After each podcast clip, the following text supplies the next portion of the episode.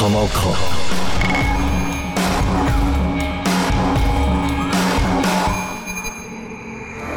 Airtime. Klang aus der ganzen Welt auf Kanal K. Ihr hört die nächste Stunde Interviews und Ausschnitte aus dem künstlerischen Schaffen von ausgewählten Musikschaffenden aus Afrika, Asien, Osteuropa, dem Nahen Osten und Lateinamerika.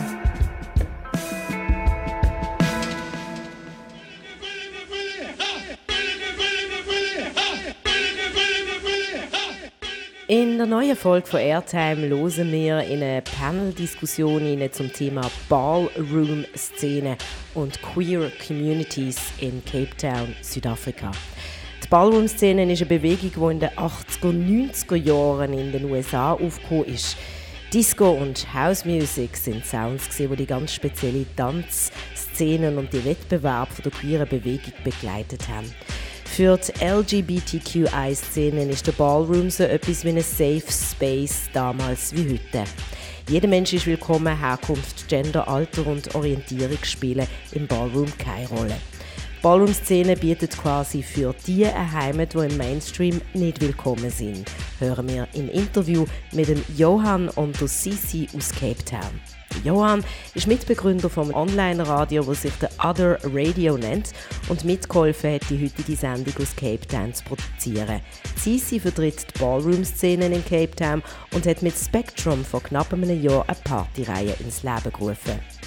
Als erstes wollte ich von Johann wissen, ob The Other Radio, das er wie gesagt mitbegründet hat, ein klassischer, nicht kommerzieller Sender ist. I would say that it is non-commercial, but I, I don't think that we're shy of how pop culture can still be influential, uh, even if it is more in mainstream media. Um, but I think the whole point is that we're trying to cultivate space for sounds and people that don't feel as welcome on commercial radio, especially FM radio, which is what dominates in Africa. Okay, this uh, brings me actually to directly to the topic we uh, will hear in this show. Uh, so the the ballroom scene. Um, I, I'm very touched when I hear that the ballroom scene is like a platform, like a home for everyone who is not welcomed in the, the mainstream scene. So maybe tell us a little bit, Cici or Johan, how did you meet and how uh, did this uh, show came up? Uh, I can start. I can just say kind yeah. of it happened very organically, I guess, because I met CC out one night at um, somebody's birthday, um, in in passing basically, and and we were just very quickly like enamored with each other and were chatting, and CC was mentioning that they uh, are working on some music at the time, um, and that was kind of the conversation started and ended there. But I heard about the ball. Um, I've been to the House of Le Cap's ball before this. The, they had their Halloween ball in 2020, I think, um, which was shortly after Kevin Kevin Fortin um, passed away. Uh, Kevin Le Cap. And um, since then, there wasn't another one. But I heard about Spectrum, and I knew that that CC um, was hosting. Yeah, yeah, yeah. So it was the time of the like there was like an open call for radio shows, and you sent me the link. Um, and I was still staying outside of the city with my family, and um, you know I was it was a season of like seeing new like opportunities you know come up as we were moving out of COVID um, or out of the restrictions of COVID. And um, I thought, you know what, why not? Like, you know, this seems like a really great opportunity to have a platform to share more about ballroom, um, as I've been studying the culture since I was 16, and my one of my primary focuses um, within the development of the culture surrounding ballroom and the, the development and community making in Cape Town um, is really, really focused on education and getting people to understand the richness of the culture and how long it's been around. Um, and just exactly how much it's meant for the people who um, have found a lifeline in in the culture and in having community, especially having um, you know been made outliers or outcasts of mainstream society. Um, and so yeah, and so we started a radio show and Fijos um, kind of like accident, yeah, just organically the same way we we met. Fijos organically became the radio DJ for my show. And we just had we've been having the most fun um, kind of sharing the history and um, ballroom and the realities of ballroom um, and just having a platform to speak about the, the ongoing development and growth of the young senior in Cape Town. So, Cici, um, I mean, I was speaking to, to some people yesterday uh, in our radio, also people interested in queer uh, topics, but they didn't really know what ballroom means. And I was like, what? You haven't seen the, the Netflix show Pose? Oh my God. And so I'm sure many people don't know. Um, what does ballroom mean to you, Cici? Um, ballroom to me is it means home. Um, it means um, chosen family. It is the the space outside of of mainstream society that you know that is built on um, compartmentalization and segregation and labeling of people. And ballroom is the antithesis of that, where you know it is a home for anyone who wants to self-determine and decide who they are in this world, and where we can essentially make our own own world. That is what ballroom is to me. Ballroom also, I think, means uh, a place where you can celebrate uh, your community, uh, your beauty. One hundred percent. So, uh, with celebration, of course, comes music. So, uh, can you explain us a little bit the, the, the, the, meaning, the, the role of the music, the function of the music? So, what music will we hear when we come to one of your events? Um, so, like with any culture, you know, music is is the pulse and the heartbeat of that culture. And you know, ballroom's sound has had quite an evolution over the years. Um, when ballroom started, it was very much utilizing the music of the times. It was very much influenced by disco and soul and that kind of music. So it was very much um, in like uh, using the, the, the, the, mainstream popular music of the times, you know, of the 80s and 90s. House was also a major influence in the sound of ballroom. And around the 90s was when ballroom started developing its own sound, when Juan and other ballroom DJs started becoming producers. And um, one of the major influential tracks is The Ha. Um, but the Ha became the the basis of the ballroom sound, which introduced like this crash, um, which became like the signature sound of ballroom, where people would be voguing in the in the house, the the tra- traditional house rhythm of four to the floor. Um, so people would be dancing, and the accent would happen on the on the four and the eight, um, as well as the crash, which would be when people would do the signature dip. Yeah, the the Ha was by Masters at Work, I think. Yes. Um, and uh, that was one of the signature kind of ballroom tracks at the time. It has this literal ha sound with like almost a whip cracking element to it that is almost the like time signature or, or like the the, the um, signifier for like when to do a dip or when to kind of pull a move. Um, it's it's uh, and it's been it's it's, it's like almost like the bona fide sound of, of any ball, ballroom track these days, especially in in house. Um, and yeah, and Cici was saying there's a lot of a lot of uh, mainstream music was kind of like adopted into ballroom at the time, but at the same time, a lot of the genres that were played at ballroom were genres that had their footing in um, black queer communities, such as disco and house. And I think in South Africa, that has, in a typically South African way, that's been honored, but then also through categories that have been created, like African realness, which is a the South African or African categories created for ballroom here. Um, we play more um, uh, gqom and uh, Afro house. Um, there's, there's a space for, for kind of yacht. Yacht is more of a it's a it's a it's a specifically Western Cape Cape Town subgenre that isn't so much um, a new take on, or it's not so much a new genre. It's just an attitude towards songs that's played in a specific way often remixes yeah. of very, very popular songs um, that speaks to a very local community here. So let's speak a little bit. Uh, please introduce us a little bit a uh, Spectrum because uh, this is also very important for me to know a bit more.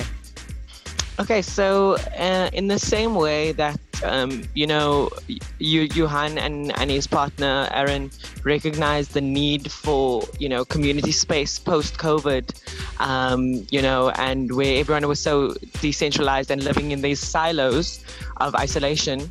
Um, I could just I could just feel um, this this need for returning to community and um, you know be, coming together to because that's what Ballroom also has always been. It's a space to come together and heal in community. And you know, COVID has been a very traumatic time, especially for queer people um, where a lot of queer people, you know, don't have safe space for their families.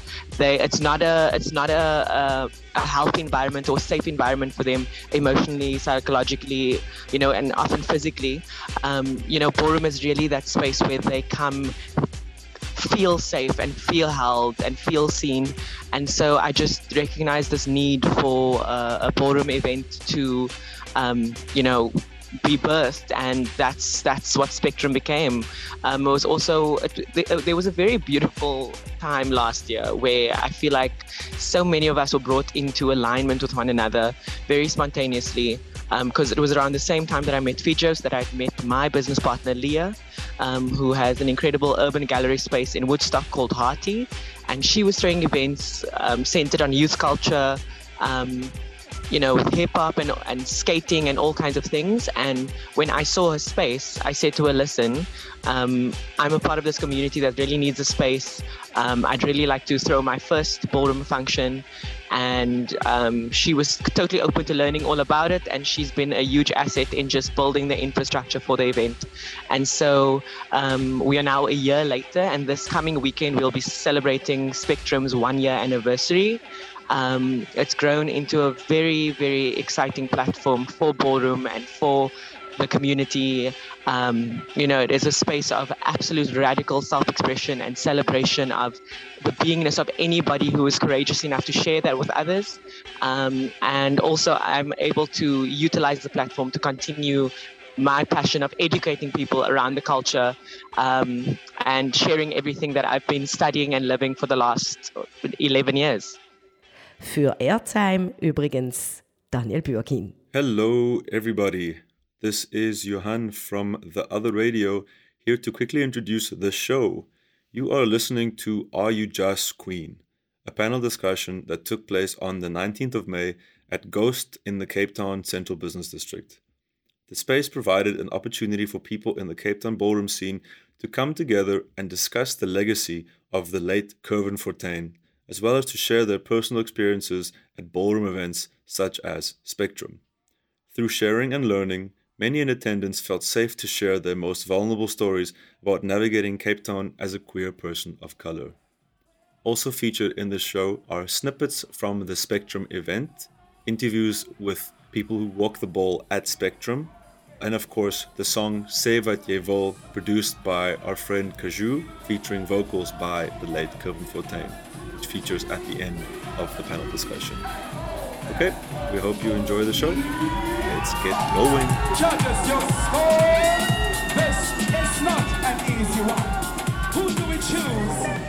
Introduce myself first and then move over to, Man- to Cheshire and then to Mandy will be facilitating the panel discussion overall.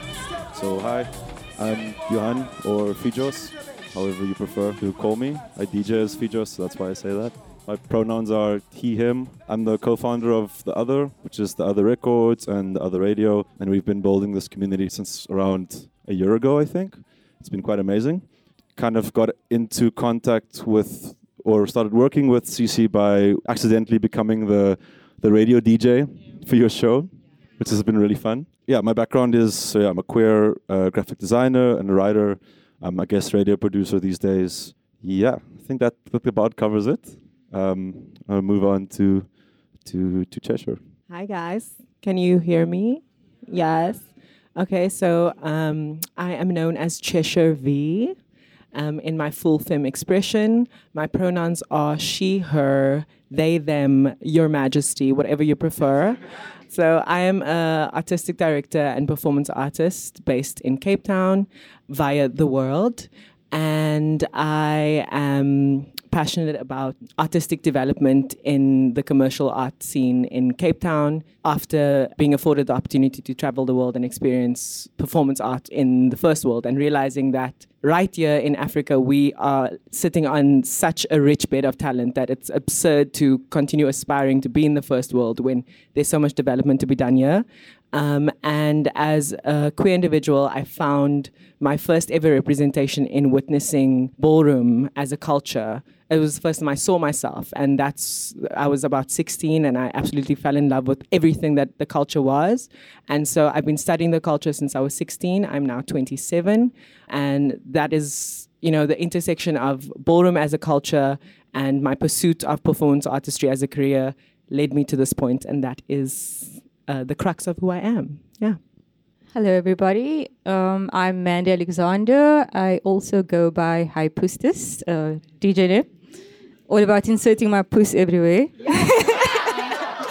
and, and taking up space. Um, yeah, I am a writer, self titled music journalist. Um, DJ, online radio host, and my work as a writer and like researcher is looking at the history of techno and house music and by looking at house music, looking at disco, and yeah, so just having this vast interest in ballroom, and it also became a space for me to express myself musically. Um, yeah, that's me. So, yeah, before we engage in the conversation and the discussion, like I've said to everyone that I've invited here tonight, um, this is the premise of this is not so much a panel discussion because oftentimes panels are like, okay, now you're listening to everyone who's sitting here. This is a conversation in community, which we need a lot more of, especially pertaining to a young developing community like the ballroom community. We're going to be speaking with everyone in the room. And just to continue um, and say that we are also, when we speak about ballroom culture in Cape Town, it's speaking of the legacy of Curvin. And I would just like to quote something that I read on a Red Bull interview. Balls are a platform that will support the deconstruction of toxic intersectional homosexuality, racism, and sexism. For me, a ball is a place where we can all come together, regardless of class, race, geographical background, or sexuality.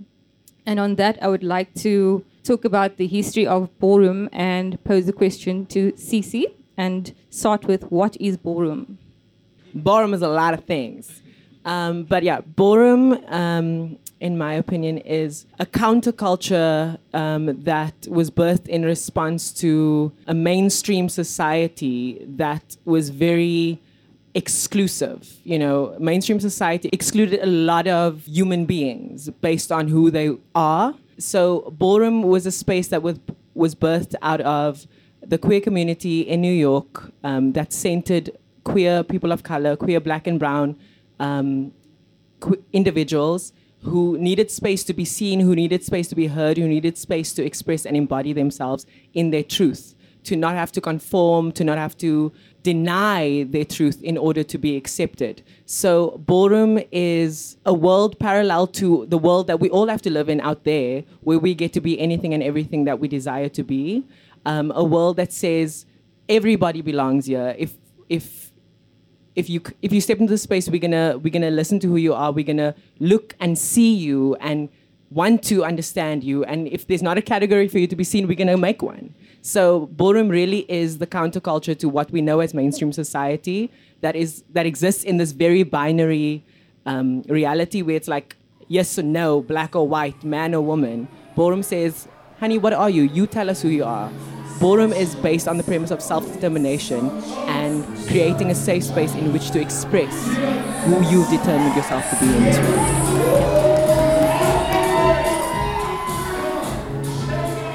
Hi everyone, my name is Manila Von Teez. I'm a drag artist here in Cape Town and I've been Yeah, thank you, thank you. I've been doing it for 12 years now, so um, I still have a lot to learn. a lot to learn, you know. But yeah, I'm ready for the question. Um, so before we say the question or ask the question, another Curvin quote. The ball culture has always existed in Africa, long before I was born. So it is something that is embedded within us.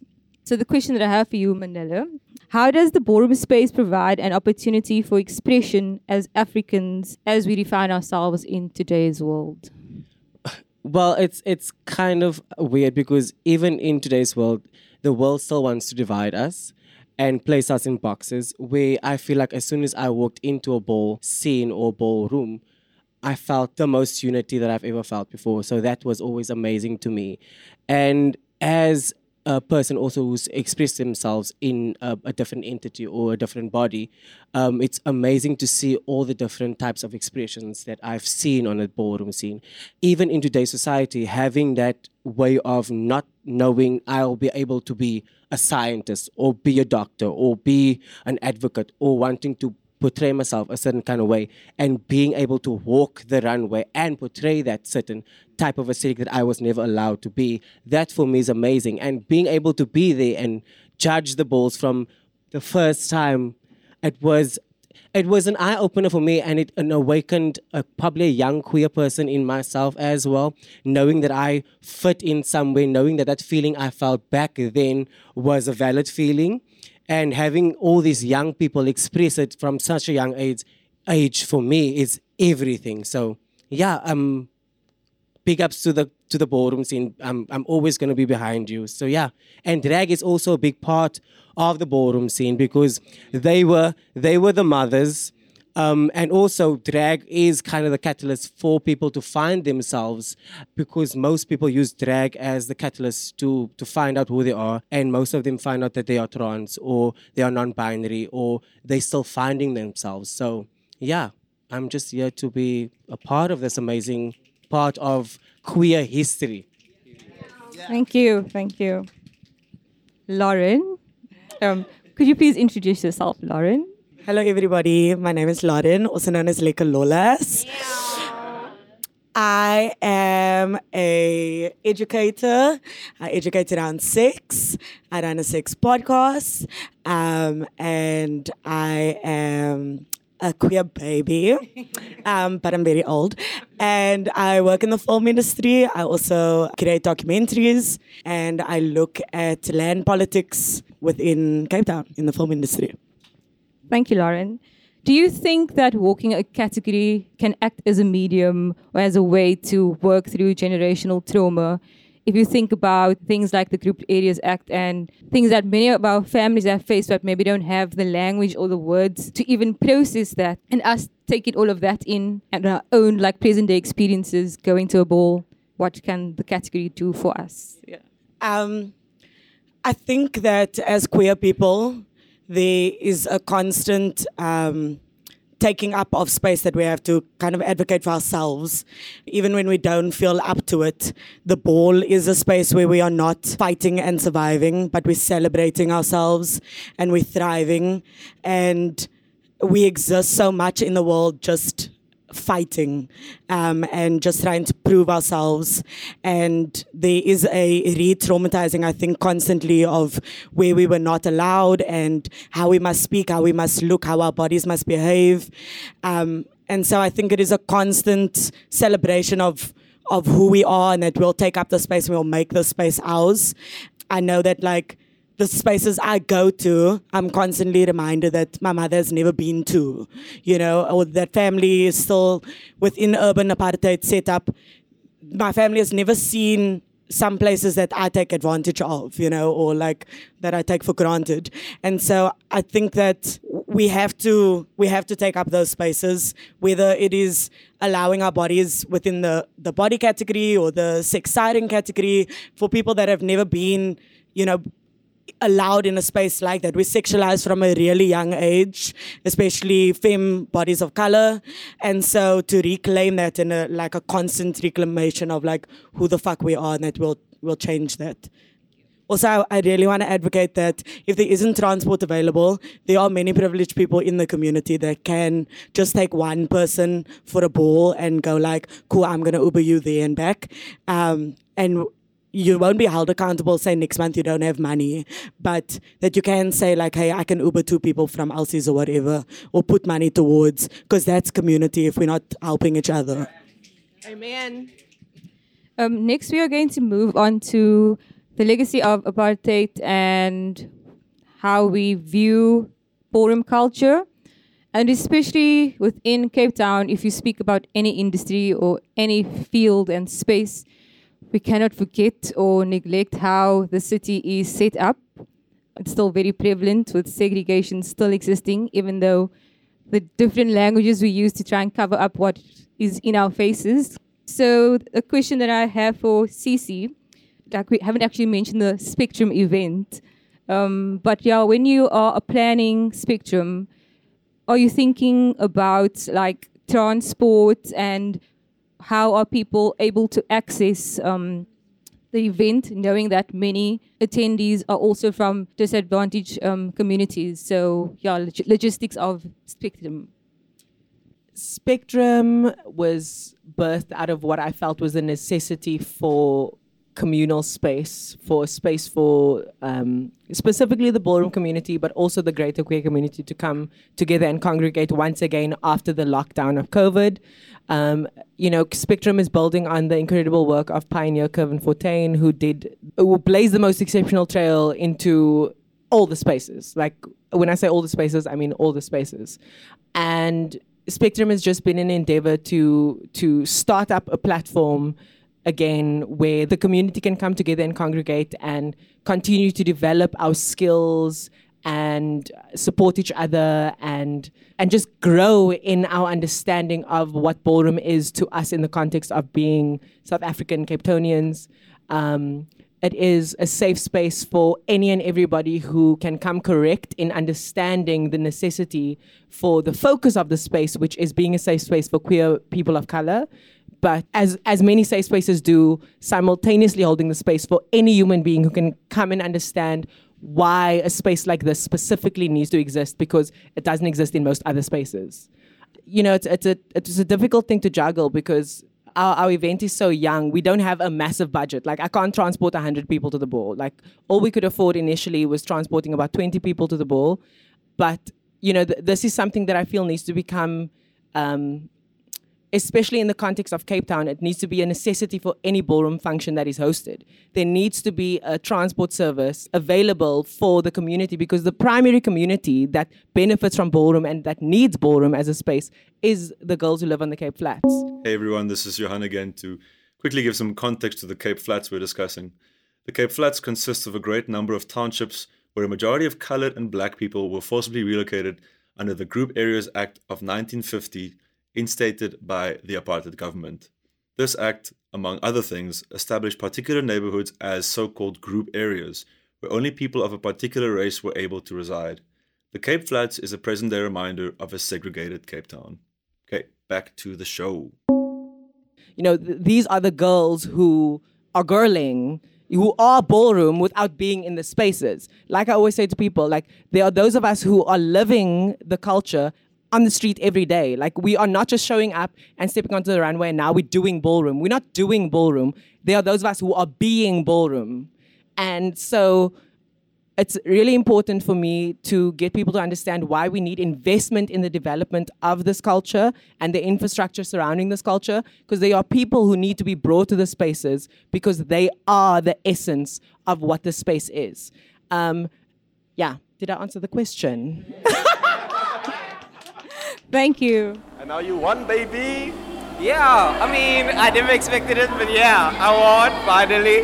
And yeah, it feels good to win and be awarded. I've walked like nine balls already, and to come this far, I feel like I, I deserve it. I mean, I'm not for the first time, and yeah, it's rewarding. It hasn't sunken in yet, but when I go and I get in my bed, I'm gonna realize I won Bizarre, the first category. Never walked before, never seen it walk before, and yeah, I gave it my all.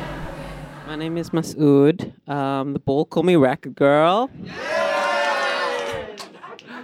I'm a fine art photographer. I uh, am a creative person, um, and I love walking the balls. Okay, the question I have for you um, compassion, passion, and genuine support is felt at a ball. How do you feel, or how does that feeling and awareness exist in people's everyday lives um, in your experience, like since attending Spectrum? You know, um, ever since I started walking, or I tried walking the balls, since Spectrum began, and I was like, oh, there's balls happening in Cape Town. What I see in YouTube is actually like, it's here now. I was like, okay, so let me get ready.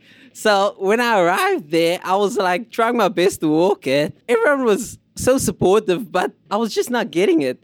And every time I went to the ball and I got chopped and I walked again and I got chopped, the people who I met, the houses, the family, I've never been part of any queer space, the clubs, the bars, but when it comes to the ballroom, I found a place. And I never knew where my place was being queer. Where, where do I go to? Um, I'm not fitting in at the bar or the club and realized that my creativity I could express at the balls and there is a space for it. People to appreciate it, place for you to discover yourself. And to walk up there every time and have people say, You're getting better. You're going to do it next time. And that's about it. That's all you need. That's all you need to get up there, to show it again, and pick yourself up. And having a space where you feel protected, you don't feel like you have to look over your shoulder. That's what I appreciate of this space.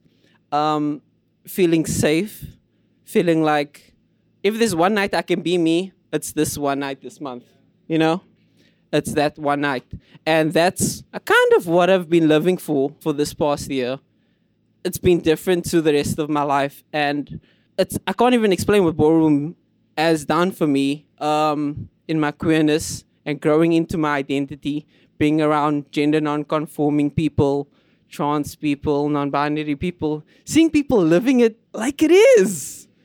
You know, living it out, all out there. And I mean, you look at them, you're like, work, work. You love your life, work. And you go home with that, and you and you think to yourself, who I can be, who I want to be.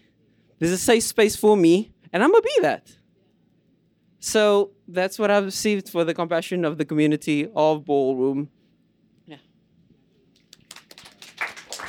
Thank you so much. Um, going off of that question, how do you put that um, energy that is felt and like the compassion edible and kind of put it into community work?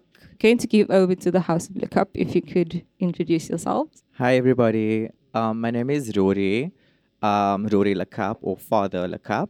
I feel like to describe us, it's like we're a bunch of queer hooligans. there we go. And we love each other. We love being queer. We love everything about being queer. And we're always encouraging each other and lifting each other up. Um, I think that's us as like a whole. We're always there for each other. But I feel like we're a real family. And like me as the father, like that was a big thing for me to step into, you know?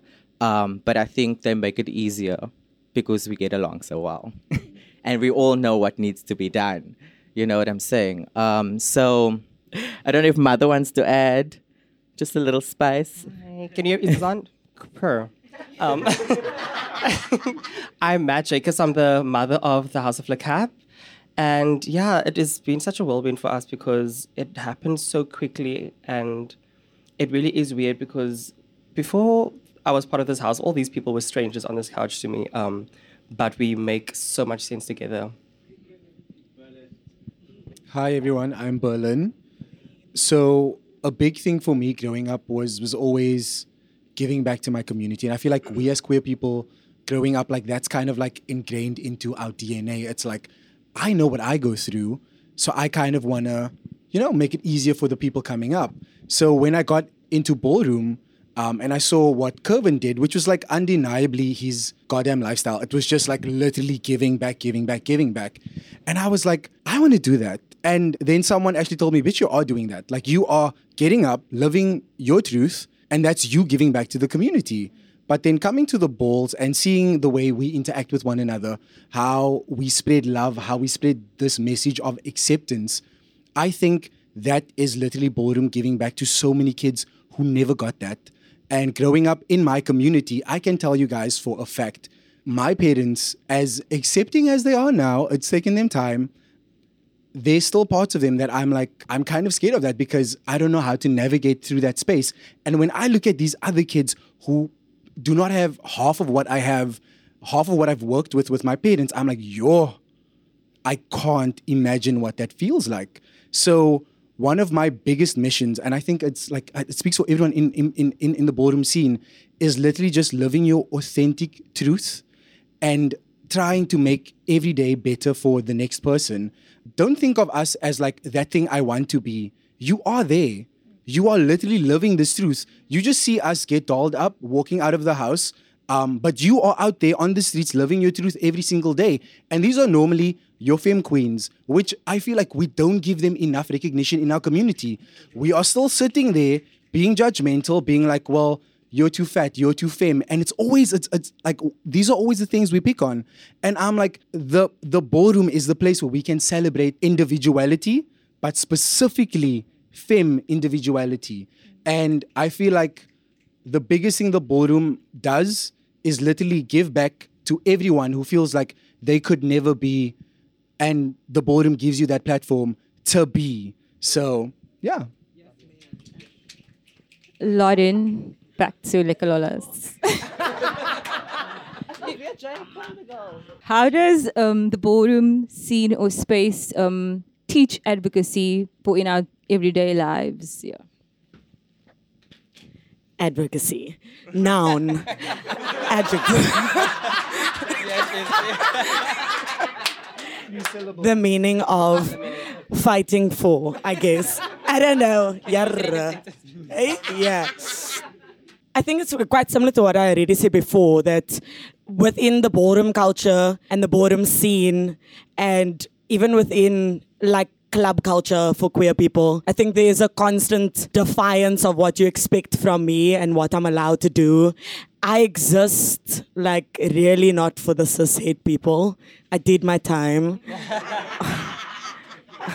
but there is there's really a con- I think just existing is really a constant fight and and um, push for what we should be allowed to be and to do. And um, my mother is constantly like, "Yay, make your life private. That's why the people come after you." And you know, and I don't care. Like I really.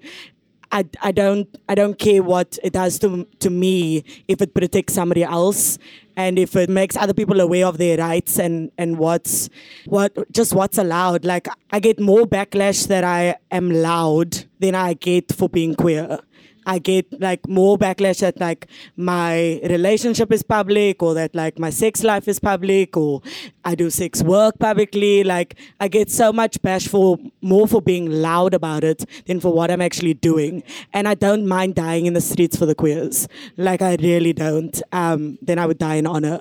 Um, but I think if we could just for us each to just like constantly be pushing, I think like Berlin said, um, to make life easier for other people. Yeah, I just think they we still live in such a urban apartheid like legacy of who has access to the city and who has access to our balls and who has access to the knowledge and access to freedom. Um, and so we have to either take our balls to the community or bring the community to our community. But yeah, I think that's me on advocacy. Thank you. um, hi, I'm Kello, aka K Dollars. I'm a DJ from Cape Town, also big fat member of the LGBTQI community here in Cape Town, um, pushing the trans agenda with every single DJ set. Um, for me, the ballroom scene in Cape Town, it means absolute freedom. When we get together for nights like this, it means that we can express every ounce of queerness that we are, every ounce of realness that we are. Um, we can be our true selves amongst each other and feel that freedom to just not have to hide, not have to run from what it is that we represent. And I think what that means for the larger community is it's, it's really is a sense of community building. We get together in these spaces, and when we encourage each other to feel this free and be ourselves, we create a sense of community and it carries over not just into the nightlife, but into your daytime, your everyday life. Uh, so that's what it means to me. Thank you so much. My name is Lee Sophia Pete. I am a choreographer and a movement coach. Also, a judge, yes. and I actually also have to give that title, or at, at least the ownership of, of taking that space to the late Curvin. And I'm thankful for that. And I know that this is a space for queer bodies and people that are expressing themselves in a way that's kind of uncomfortable to society. But I have to also just say and make mention of the fact that he gave me a space when I didn't know I had a space. Even as a dancer, choreographer, and a movement coach, I felt very out of place. But since meeting Curvin and obviously through the, the, the deepest love I have for CC over here, we've got we've got a, our own little story, but So that's a whole other panel discussion. that's a whole other. um, I just want to say that that is so profound to me to have met someone in such a short space of time and monumentally changed the trajectory of the way I see the world and the way it is that I show up. So just in a bite size, that's who I am. And also, you can call me Lollipop. Question for you is um, how do we set ourselves apart from the rest of the world? Um, for example, like having a category like African realness. How do we make our mark in the world and as, as a Cape Town and a South African ballroom scene? I think our mark has been made. It's just about embracing it. And I think this is what we need to start stepping into into our power, into who it is that we are and have been designed and created to be as people, as a people from Africa. And up until we understand who we are, we are always going to be slaves or workers to the world. So I would say we need to be able to embody who we are by setting up sessions such as these, um, constantly being a part of each other's lives, constantly encouraging and, and pursuing excellence in everything that we do. It's not just for the people that are outside or over the waters, we are here. And up until we embody that, I don't ever think we'll ever be able to get to the next phase because the next phase is there already. It's just about us acknowledging that.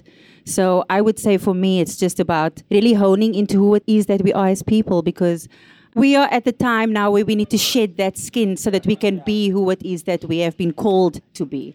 So, yes, thank you.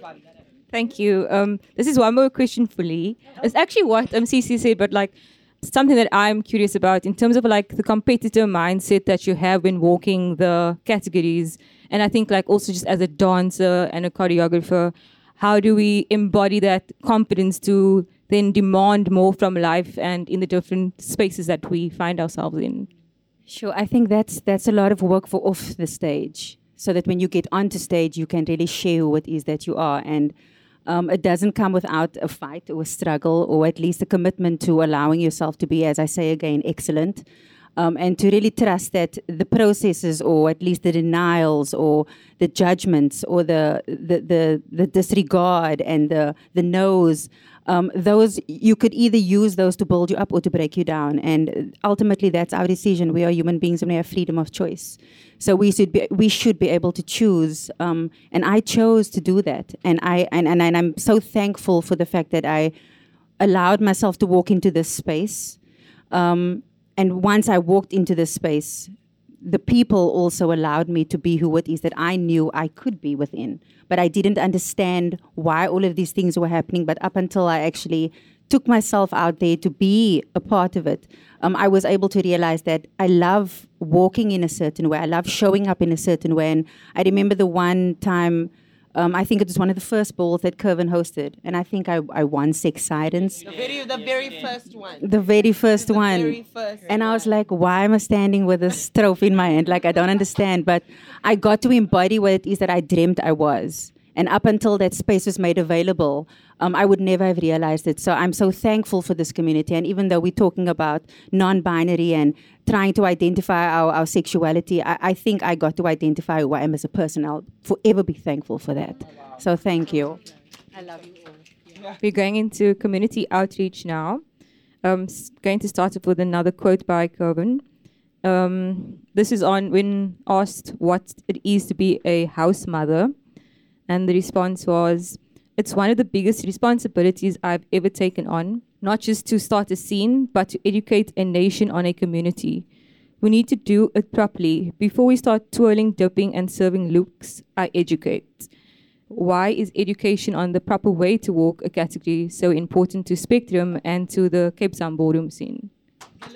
So, um, I if for for those of you who don't know, ballroom culture was created um, by queer POCs, specifically femme and trans queer POCs, um, when they got outcasted from the rest of the world. So if I could not get a job because this place would not hire me, um, the ballroom was where I could do that. So um, a simple category, uh, business realness. Um, when when someone walked that category, you could not go on there and be dressed like someone from this. Like, give me business because you are portraying something that you could never be, and this was that place where you could be that. Simple example: um, me as a dancer, I could not come into a ballet class. I know nothing. And then um, I'm like, okay, cool. I'll be. I'll do this. One, two, three. No, like there are things that go with things, and with ballroom, it's the exact same thing. So there are certain rules, um, and and as free as ballroom is, there has to be rules and standards set by these people, because um, it's still a culture. And we talk about um, respecting culture all the time. I feel I, honestly like it, it, it irks me sometimes when there's a specific category and someone comes and they don't do that category. It's very disrespectful. And the education is out there. You watch Pose, you watch Legendary, you watch RuPaul's Drag Race. Um, and I'm, I'm, I'm specifically saying that in terms of in terms of ballroom culture because they they, they do use incorrect um, terms at times and terminology. Um, so you have the education out there. How dare you step onto a platform like this and not come there and be educated? It's, it's frankly it's disrespectful yeah. because the education is out there. Do your education, do your research. So yeah. I think what is what I think we need to also realize is is that this is a culture that was made for us by other people, especially the people where like you know they birthed this culture. Like I don't think people understand that like these people were rejected by society. They were left alone to die with no help, no care, nobody thought about them. They decided we don't need you, girl we're gonna do this on our own. They created an entire culture. I don't think people understand. Like they create. I'm gonna say it again. They created an entire culture so that you can walk on the runway and feel pussy and feel cunt. So when you do that and you think you feel pussy and cunt, you better know that you are. You know what I'm saying? Because they died for you to walk that category. It didn't exist without them there's experiences to be had but if you're not going to ask the questions and you're not going to like put in the work and i feel like people need to understand that it's like you're stepping into a room um, and a space that's created for you one yes that's all nice we like that but at the same time we are adapting this into our culture. This is not our culture. It was made for us. We are adapting it. We are borrowing it from the people who created it. And we need to pay respect, number one. And number two, we need to honor that culture. And we need to, yeah, we need to push it forward. We need to, I mean, do you know what I'm saying? And the fact that it's in Africa, I mean, these girls, like, I can't even imagine what they, they what they would be thinking that like it's now in Africa, and you know how the girls are. It's like Africa, Africa, Africa. the motherland the motherland. It's in the motherland. And I feel like we as the people that are in the motherland, we need to like really put all the work in and all the effort in to really give it the most respect. Um, and like that's all I can say on that. Okay. Um, next question is for Susie. It is got to do with the funding. So, how important is funding? in, like the need for it to expand the ballroom scene in Cape Town, South Africa, and Africa. SWOT analysis. Bitch, we need money. Give us money. Um, no, listen, like, you know, based on the the legacy of apartheid and how the system of capitalism has been set up to benefit a, a very, very small few the marginalized communities of this world really need financial support. It's systematic. The, the you know the, the the way things have played out systematically is just not been in a way that benefits everybody. So those of us who've been who've been pushed to the fringe of society, the community needs infrastructure. We have the essence, we have the culture, we have the talent, we have we have all of it. We just don't have the generational wealth backing us up. So we need the infrastructure of the community developed, and that takes money. So that it, it takes investment. So we need people to buy into what ballroom is. And what's a very frustrating dynamic is that we are so exhausted because it takes so much just being a queer person out in this world. Like our lives are activism, we're out in the streets, being who we are, like defending who we are, like every single day. So like having to then still sit at a boardroom or sit in a boardroom and at a at a board meeting and be like, please give us your money because this, that, and other thing. Most people don't even have access to the language that is gonna give people access to money. So we we really need people to understand that this is it's it's imperative to invest in the development of not only this culture, definitely this culture, but all the other cultures that exist on the periphery and the fringe of society because we were deliberately disempowered to not be a part of what is the mainstream. So give us your money. It's that simple, baby. Because what we gonna do with your money, honey, you ain't never seen, bitch. Okay, hi, I'm uh, Gabe Gabriel. I am generally someone who walks the realness category. I am a big stan of the pretty boy realness category as a trans man.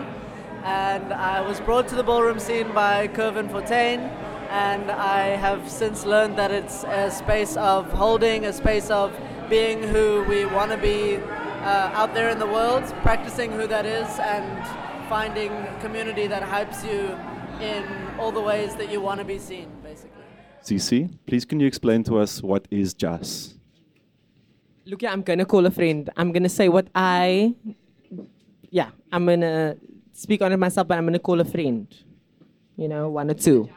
Um, so djas is is it's um, Cape colored, you know, colloquial scham slang. It's, it's also as Afrikaans. There we go. We have a language for now. It's Afrikaans. Thank you for helping me. I told you I'm gonna call a friend. It's Afrikaans. Um, djas is it has multiple meanings. Djas can mean mad, as in like you're like a it's you're this thing is so mad. It's crazy. It's just it's like are you? But you can also be like are you are you nuts? Like are you crazy? Like how dare you say that thing to me? Um, and then and then.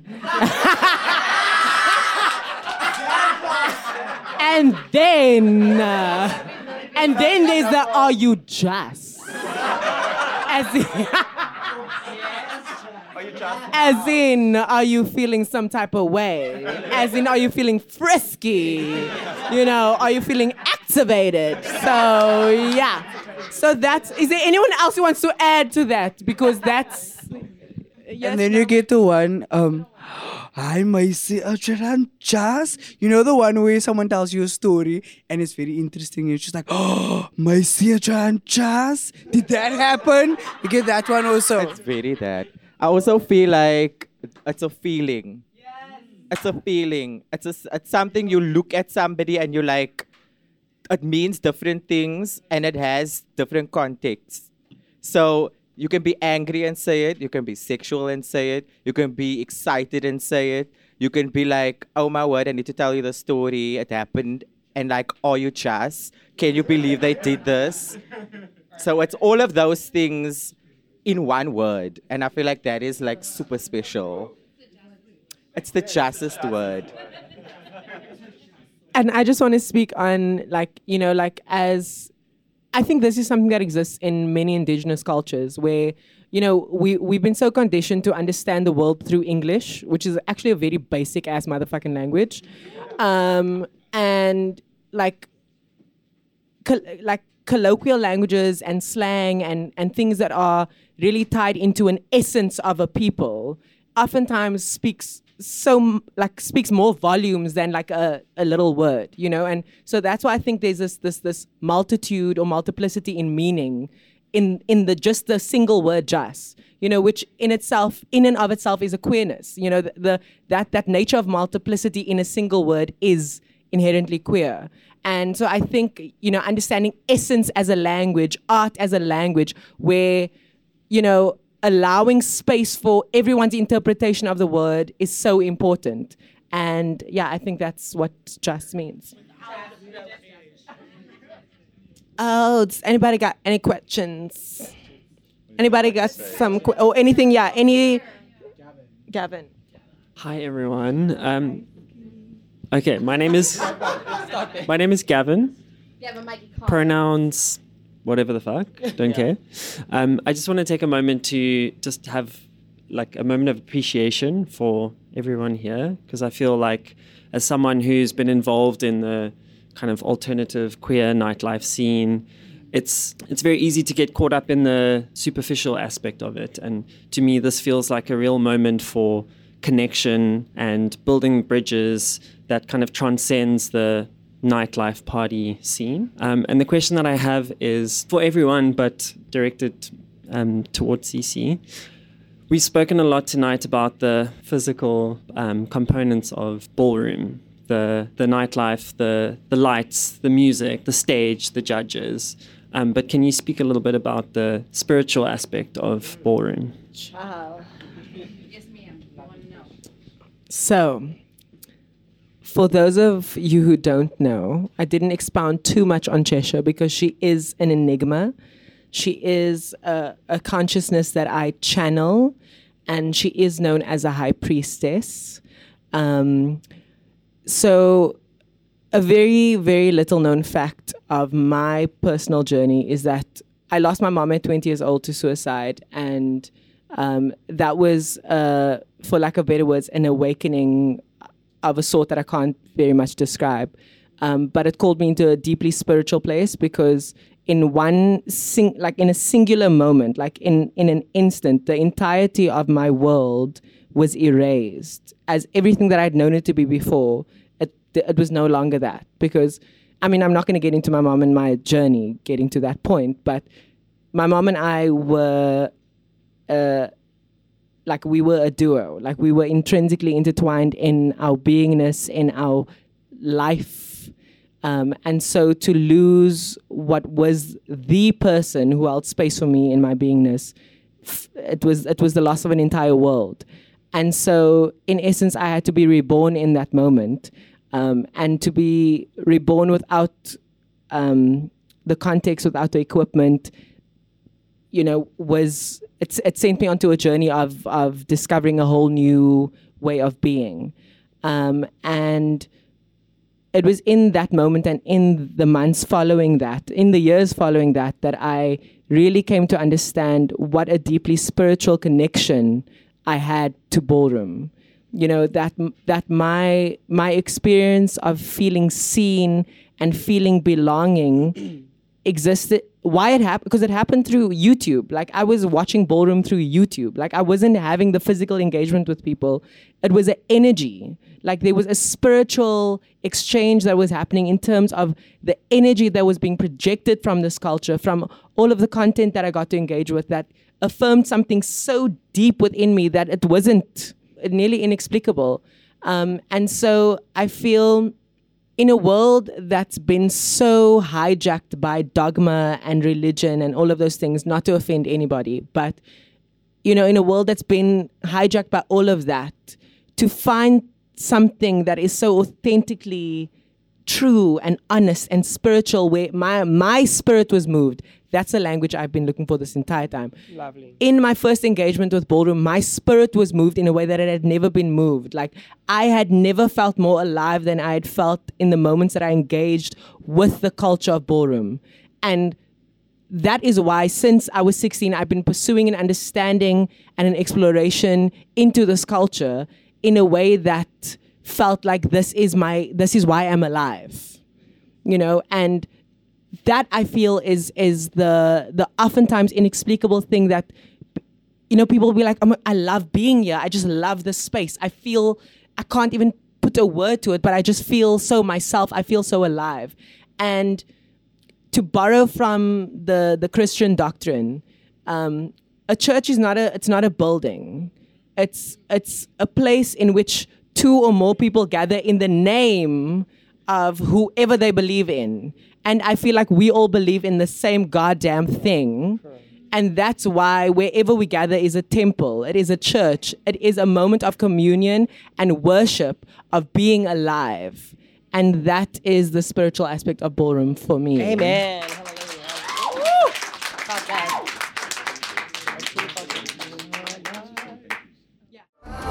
Airtime auf Kanal K. Initiiert von Artlink und dem Südkulturfonds und freundlich unterstützt durch die Stiftung Radio und Kultur Schweiz und Swiss Performance.